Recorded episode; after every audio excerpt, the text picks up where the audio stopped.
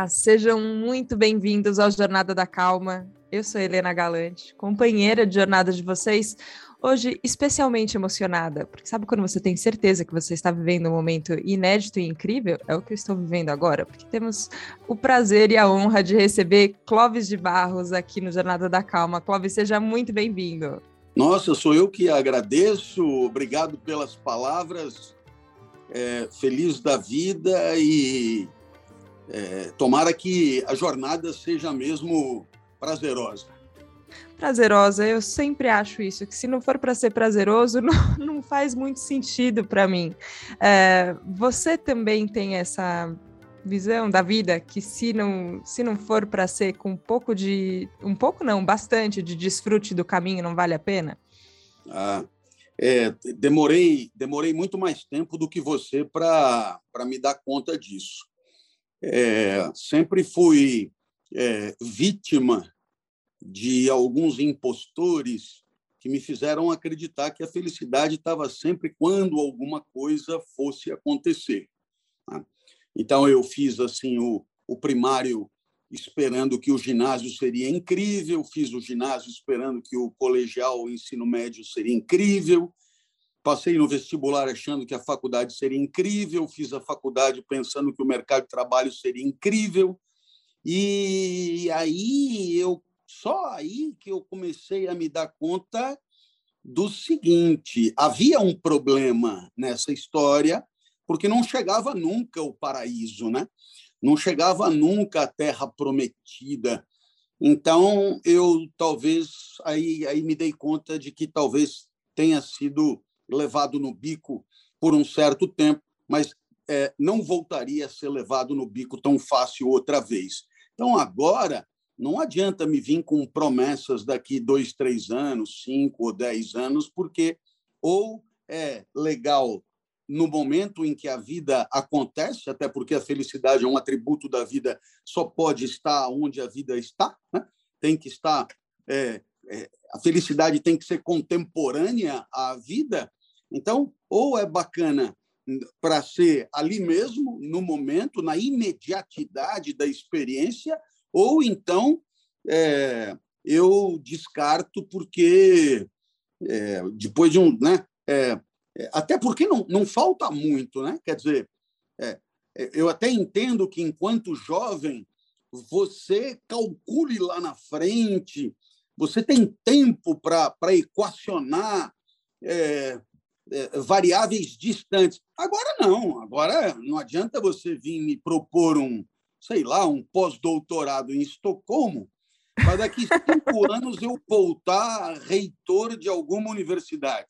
Não rola, não rola, porque é, não tenho certezas, então não é, tem que a, a, promessa ela tem que contemplar o, o, como você disse, o caminho, o processo.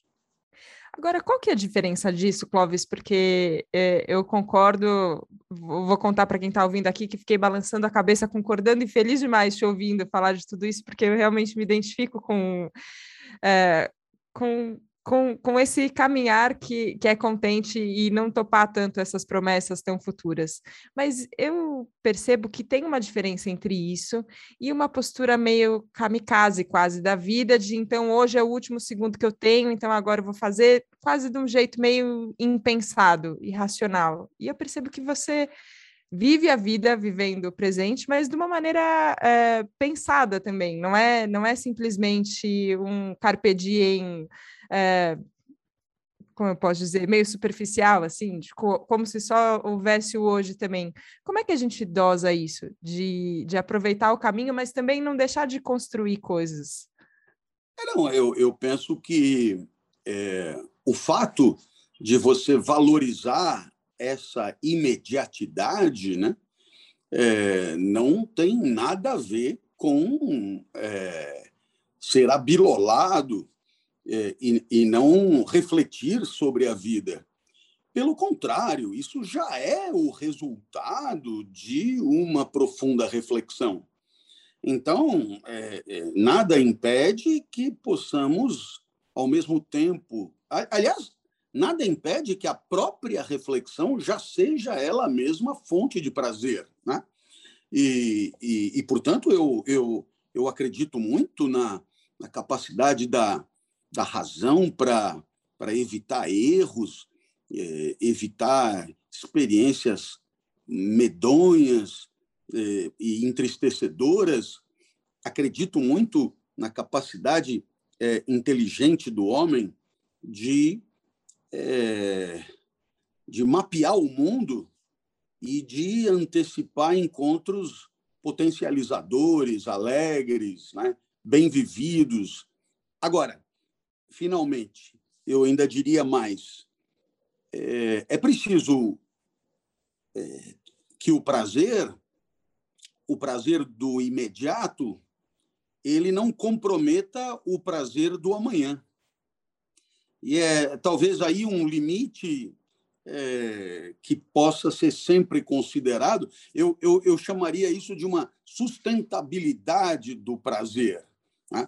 Seria muito estúpido eu me proporcionar instantes de euforia que comprometessem a possibilidade desses mesmos instantes amanhã, porque eu, eu, eu estaria me apequenando. Eu, eu, eu diria que é, a sabedoria está, portanto, em, em, em saber ter é, é, experiências prazerosas com aquilo que há de mais simples e, portanto, de mais recorrentemente encontrável. Se o seu prazer depende de coisas complicadíssimas, é? como ir para Dubai de Emirates, primeira classe, com, ducha na aeronave, né? Pô, não é todo.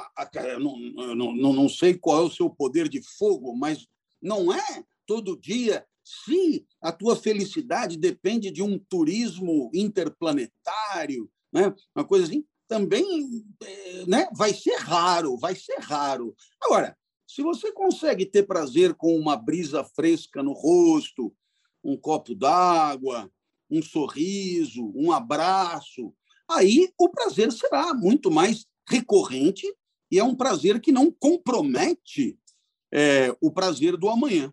Perfeito, perfeito.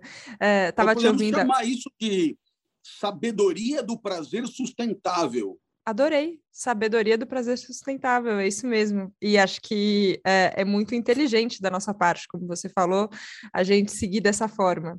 Eu estou inscrita no seu curso que vai rolar daqui a pouco na Casa do Saber, em agosto desse ano, gratuitamente, gente. Quem ainda não fez a inscrição, aproveite. E eu fiquei muito intrigada com o nome Manual Filosófico para Viver Melhor, porque a gente evita um pouco os manuais, um pouco nessa sensação que você falou no começo, de que a gente já foi levado muito no bico. Então, eu sempre fico assim, ah, às vezes, quando me falam em manual, eu falo, será que a pessoa sabe um manual? Como, como fazer? Será que esses passos de como fazer funcionam? Só quero que você falou de um manual filosófico para viver melhor. E eu fui ali pesquisar qual vai ser os temas das aulas e falei, ó, esse manual aqui, eu acho que a gente precisa. Qual que é, qual que é a ideia de um, de um, dessa instrução, dessa orientação que a gente pode procurar na filosofia para viver bem? Olha, você que é galante, tanto, tanto especialista em galanteios, é, deverá imaginar que esse curso não funciona na base de dicas para se dar bem. Até porque, se eu as conhecesse, teria aplicado para mim e como elas funcionam ou funcionariam, eu, obviamente, não estaria nessa situação, digamos, bem mediana, moderada, né? que é a de todo professor. É, o curso, ele, ele chama, é, é, é o título do curso é esse, porque o curso pretende dar, ou, ou ou seja, sugerir, digamos, alguns instrumentos de reflexão que permitam ao aluno refletir soberana e autonomamente sobre suas vidas. Poderíamos então dizer que o título verdadeiro desse curso, e talvez seja essa a primeira frase do curso, é o anti-manual para viver melhor. Quer dizer, eu não, obviamente, não, não, não direi nada sobre como ser feliz, Apenas direi que ah, eu suponho que uma capacidade desenvolvida de refletir sobre a própria existência possa ajudar a ter uma existência aperfeiçoada, melhor. Mas é, nem disso eu tenho muita certeza. A gente não tem certeza, mas a gente vai tateando né, o caminho. É, eu fiquei muito curiosa com. É, não, não sei se é, se é spoiler ou não é spoiler da aula, espero que não seja, mas vamos lá. Quando você fala das novas questões da humanidade, porque eu pensei, eita, que eu acho que eu não resolvi nem as antigas, mas já temos as novas. Mas eu queria entender qual é essa, é, qual é essa proposta, assim, porque é, pensando inclusive nisso, em, em a gente é, refletir mais e buscar mais, entrar em contato com essa existência que a gente tem aqui, quais são é, as características dela, qual é o nosso papel nessa existência, como a gente pode viver bem, é, tem, tem isso, né? Tem grandes questões que sempre nortearam a gente, e às vezes eu acho que a gente não, não falou tanto sobre elas na escola, no, no ginásio, no ensino médio, na faculdade, e talvez em algum momento a gente atine para elas. É, mas fiquei nessa questão sobre as questões. Quais são as antigas questões e as novas questões? Pois é. é o, a ideia de novas questões é justamente porque, é, dentro do quadro da, da Casa do Saber, houve um primeiro curso, Grandes Questões da Humanidade. É, e aí eu me lembro que essas questões, se eu não estou enganado, eram ética, liberdade, Deus, morte. Bem, por aí. São questões. Coisa simples. E o, e o tempo, né? São questões, digamos, é, clássicas, digamos, da filosofia. Né? É, as novas questões é, estão um pouco mais atreladas ao, ao novo tempo. Né?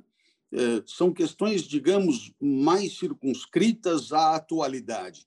Então, a gente fala de é, temas que, nesses últimos dois anos, têm sido repetidamente é, discutidos e, e mencionados por conta da nossa condição.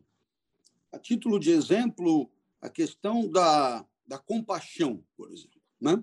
É, um, é um tema que é, vira e mexe, né? É, é, através de palavras como empatia, não é?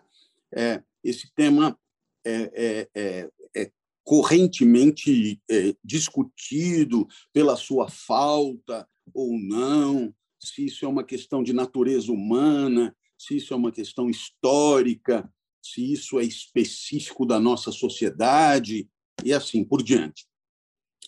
É, um outro tema é resiliência, né? uma resiliência que vai além do plano estritamente profissional, mas uma resiliência existencial propriamente. Né? É, é, muita gente, e aí eu não, obviamente fugindo de todo tipo de polêmica, né? repete aí que é, é uma geração do mimimi, não é? Né? é queixosa, cheia de frescura e não sei o quê. Então, quer dizer, é, o que, que isso é, tem de interessante? O que, que a filosofia tem de interessante para jogar luz nessa, nessa discussão? Né? Da mesma maneira, é, é, a própria, a própria é, quarentena né? ela, ela nos, nos, nos fez pensar sobre a presencialidade e a virtualidade das relações pessoais. Né? Então, essa é uma outra questão importantíssima, né? que é, é, os novos tempos é, é, trazem como uma, uma grande dúvida até que ponto é, essa nossa conversa aqui, realizada por intermédio dessa tela, ela não falseia ou, poderíamos dizer, falseia diferentemente do que o faria na presencialidade. Né? É, outro tema é, é, assim, muito discutido é a questão da, das, da nova educação. Né? É, educar para que e como é, nessas novas condições, né? É, é, é, quais os papéis da escola que não podem ser é, preenchidos e, e, efetivados sem a presença num espaço físico é, único. Né?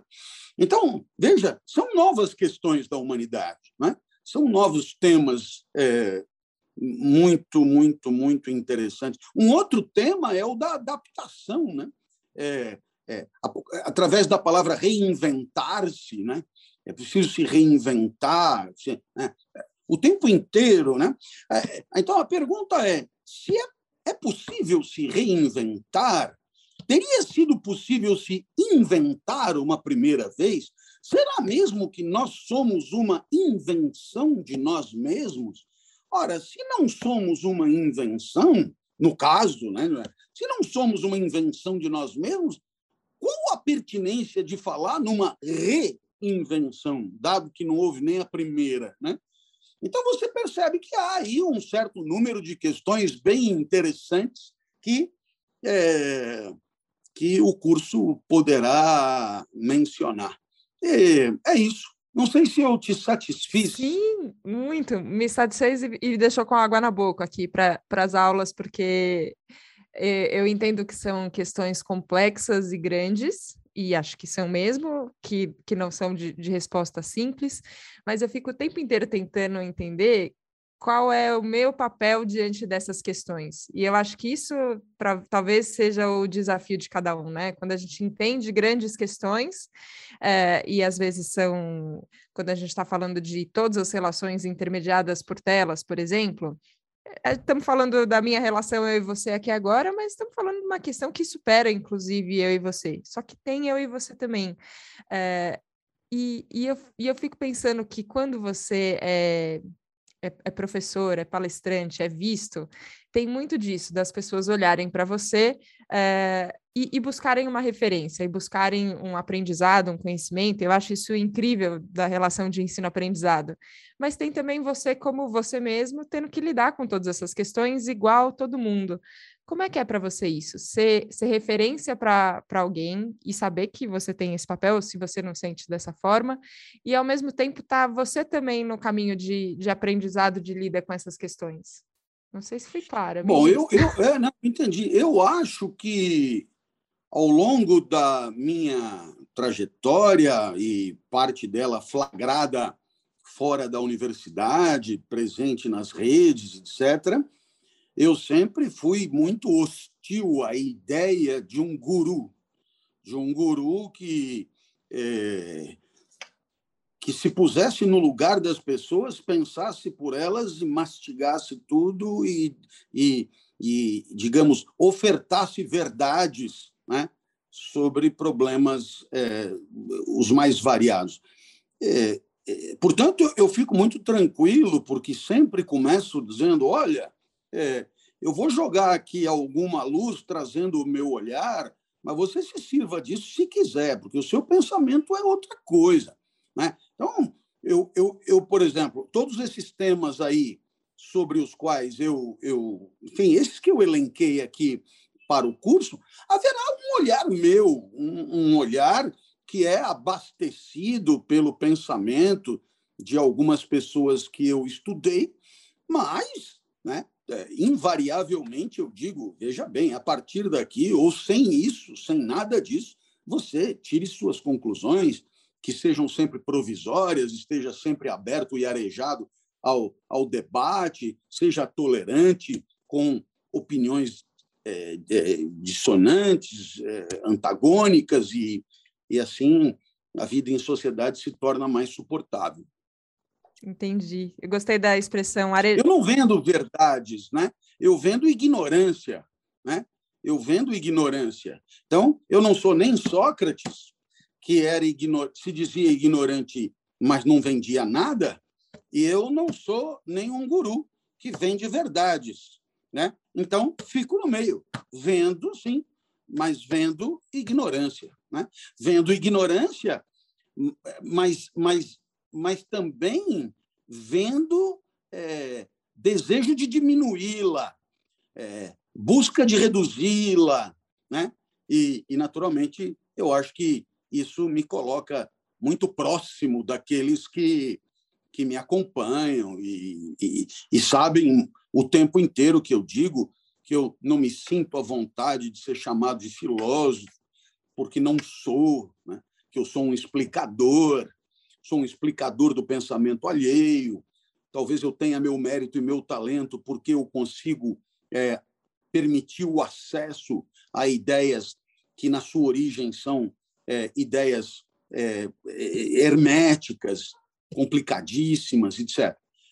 Então, é, é, eu já disse isso milhões de vezes e, e, e acho que é, essa condição de explicador ela me cabe muito mais do que a de filósofo, que eu nem sei direito propriamente a que corresponde. Porque o filósofo não é o sábio. O, o sábio ele tem a sabedoria, portanto, ele é uma construção da mente. O filósofo é aquele que quer ser sábio, ele quer, ele quer ir atrás é, dessa sabedoria porque ama essa sabedoria, mas não a tem. Né? Então, nesse sentido da palavra, até talvez, né? mas é, não é esse o sentido, digamos, mais recorrente. Né? O sentido mais recorrente é um pensador de pensamentos absolutamente originais, etc., etc., o que é, no meu caso, completamente falso. Bom, você falou que você é um vendedor de ignorância e do lado de cá o que a gente compra, para mim fica muito de curiosidade que eu acho isso, assim, a hora que você explica, e você explica de um jeito muito gostoso de ouvir, posso falar por mim, é, dá vontade de saber mais. Você fala, olha, só minha curiosidade isso daqui, eu posso, eu posso seguir por esse caminho e seguindo por ele, é, chegar num lugar. E eu entendo que tem muito a ver também com o papel do, do comunicador isso, né? É, e para mim funciona como uma luz também, pensando como jornalista, o que, que a gente pode fazer é isso, um pouco explicar e comunicar e expandir. É, e você acaba fazendo isso em muitas redes também, né? Então tem, tem os vídeos, tem. São dois podcasts agora, Clóvis, é isso? Bom, posso falar então das minhas atividades? Não. Por favor. Por favor. Então eu tenho o Inédita Pamonha, que sai toda quinta-feira, e um, um, um, espaço de reflexão sobre a vida. Tem mais tem 60 episódios, mais de um ano. É, surgiu na pandemia surgiu é, como uma, um anseio de comunicação né, a respeito dos próprios sentimentos, digamos assim. Né. Aí eu tenho, eu participo de um outro podcast intitulado Veja Bem, com o meu amigo Carlos Ferrari, que é presidente da Associação Nacional dos Cegos. Eu sou deficiente visual e o Veja Bem é uma reflexão sobre a vida na, na nossa condição, né? Na nossa condição. E eu também estou fazendo o Lendo com o Clóvis. E aproveito para te convidar, porque eu acho que você vai adorar. O Lendo com o Clóvis está na plataforma Twitch. Né? Tem lá o canal Rádio Clóvis, na plataforma Twitch, Lendo com o Clóvis. E nós estamos lendo mesmo, lendo e comentando, lendo e comentando, lendo e comentando, parágrafo a parágrafo, o livro 1984 de George Orwell, por esse foi a nossa escolha por conta de ser o livro mais lido no Brasil eh, ao longo desses primeiros meses do ano. Né? Então, é, é, é, segunda, quarta e sexta, às 21 horas, para ao vivo. Mas fica lá é, o episódio na, no, nesse banco de dados aí deles. Né?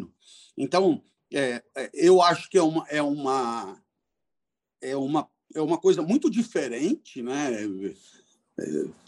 O primeiro dia foi uma loucura, sim, eu sei lá, imaginava 15, 20 pessoas acompanhando a leitura, né?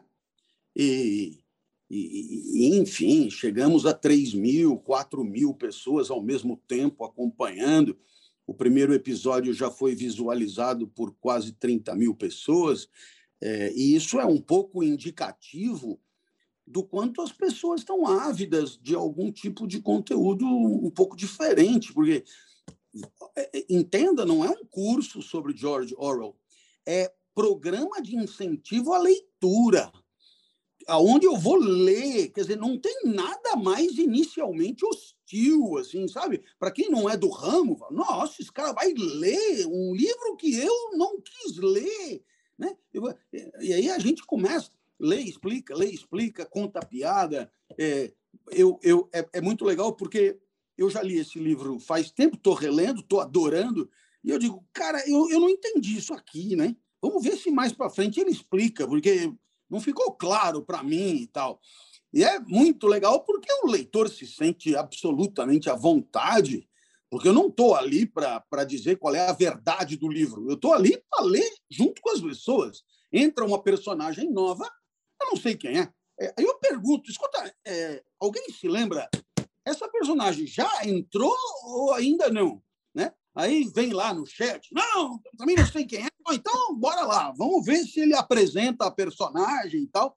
Então, quer dizer, eu, eu nunca vi um programa assim, nunca vi.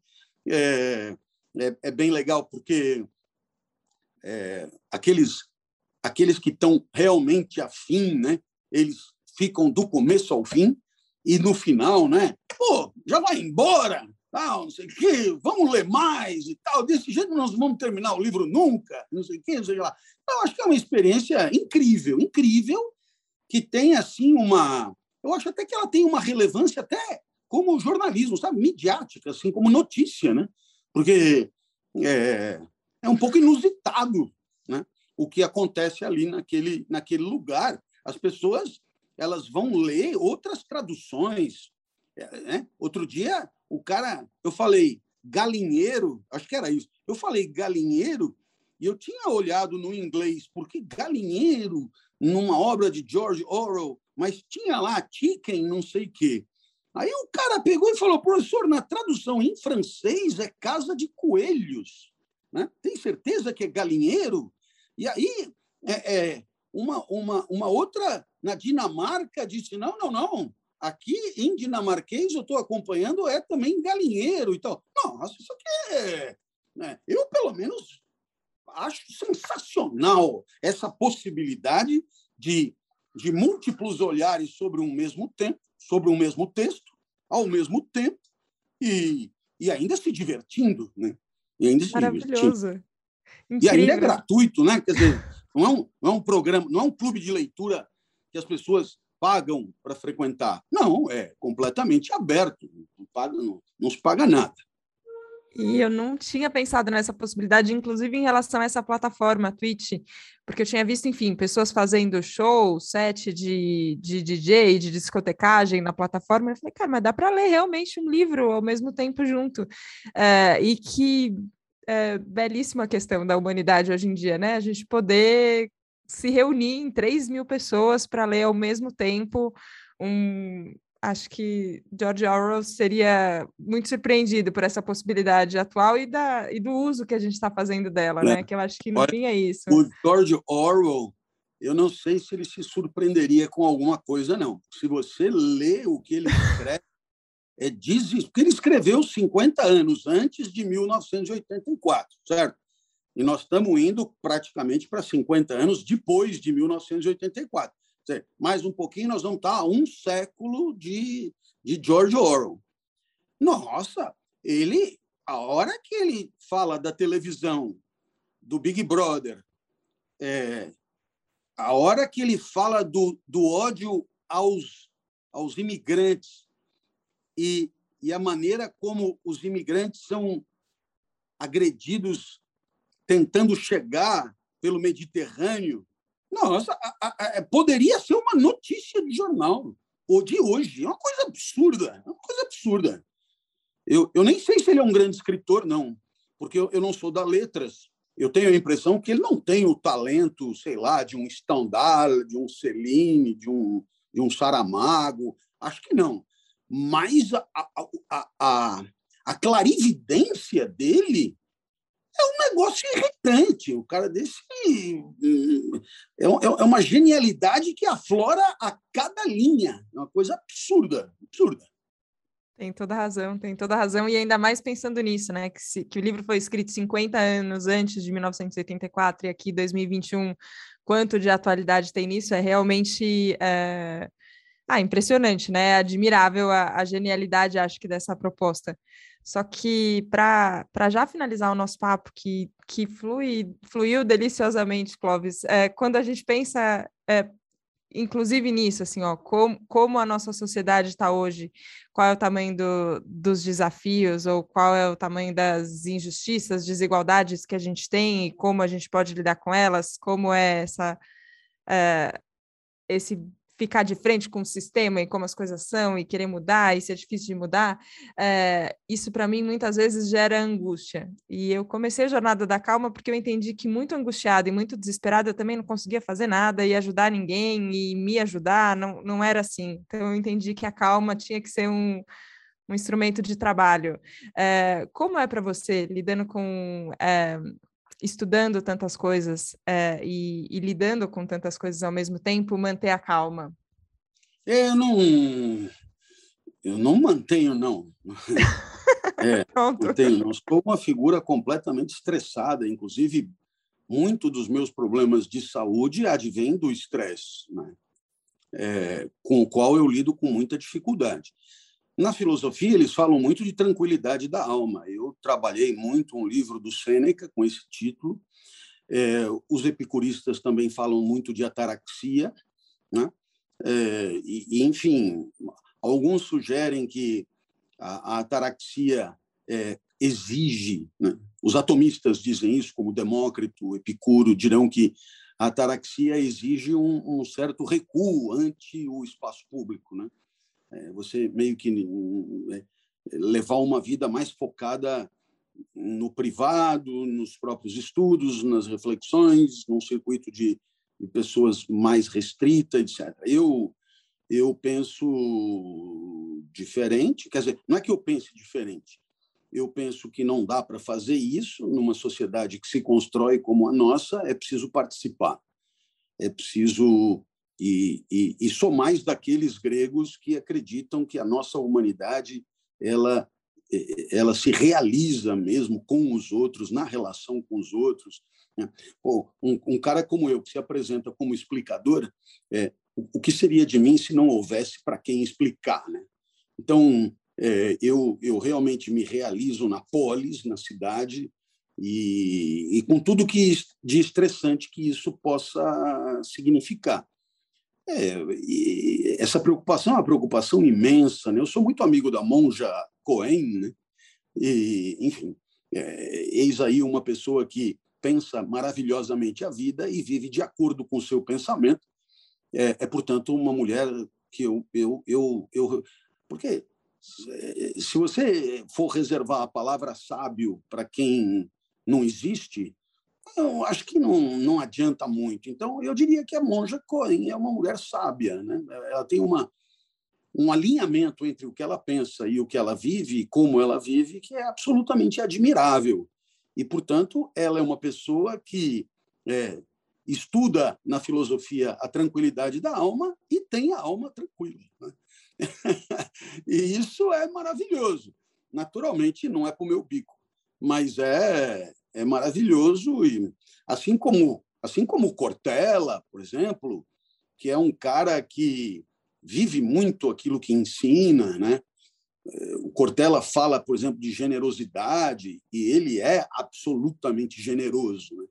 Então, eu tenho muita admiração por essas pessoas e eu acho que é, esse alinhamento é muito tranquilizador.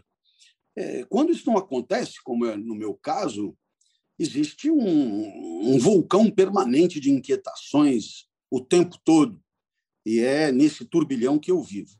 Você vive no turbilhão, mas falar com você é muito tranquilizador. Apesar de toda a energia e todo. dá para ver esse fluxo de pensamentos grande, é muito. É não é relaxante a palavra, mas é, você, é, eu encontrei calma aqui nessa conversa e eu queria te agradecer por isso. E acho que essa capacidade de explicar o que às vezes seria difícil de entender inclusive saber que já pensaram sobre questões que você talvez esteja pensando hoje e está achando que está pensando sozinho, outras pessoas já pensaram sobre isso. Isso para mim traz muito conforto. Queria te agradecer demais, Clóvis, pela aula. Vou estar no, no grupo lendo junto, quero ler 1984 e na aula também Manual Filosófico para Viver Melhor, é, agora em agosto. Queria agradecer pela sua dedicação uh, a Polis a entrar na bagunça, que é esse, esse grande encontro de pessoas para poder fazer, uh, fazer a gente pensar melhor. Obrigada mesmo. Ah, eu, eu que te agradeço. Nossa, foi uma alegria. Você é, é uma pessoa deliciosa de conversar, né? E por mim, eu, eu costumo dizer que felicidade tem muito a ver com esse instante de vida que a gente gostaria que não acabasse tão cedo, né? que a gente gostaria de esticar como cinco minutos na ducha quente quando o dia está frio, né? Ou até mesmo aquela entrevista do Jô tão boa que a galera fazia ah, quando a entrevista acabava, né? Eu, de minha parte, é, tocaria o barco aqui com você muito mais tempo, porque é, foi, foi encantador o papo. Tomara que os teus ouvintes curtam também e, e continuem e continuem te seguindo é, cada vez mais. Obrigada, Clóvis. Obrigada. Que essa conversa possa se estender presencialmente. Eu também acho que a gente presencialmente ah. consegue evoluir mais na Opa. conversa e que a gente se encontre mais vezes. Eu sou um grande tomador de cafés pelo mundo. Ah, viu? pronto. Eu também. Pronto. Também. Segunda então, dose da vacina está logo aí, a gente consegue. Você tem o meu contato, eu aceitarei qualquer convite. Obrigada, Clóvis. Obrigada demais pela confiança, pelo papo aqui. Obrigada. Obrigada a você que nos acompanhou aqui no Jornada da Calma, tão delicioso. Obrigada, obrigada pela companhia. A gente se vê na próxima segunda, no próximo Jornada. Um beijo, tchau, tchau.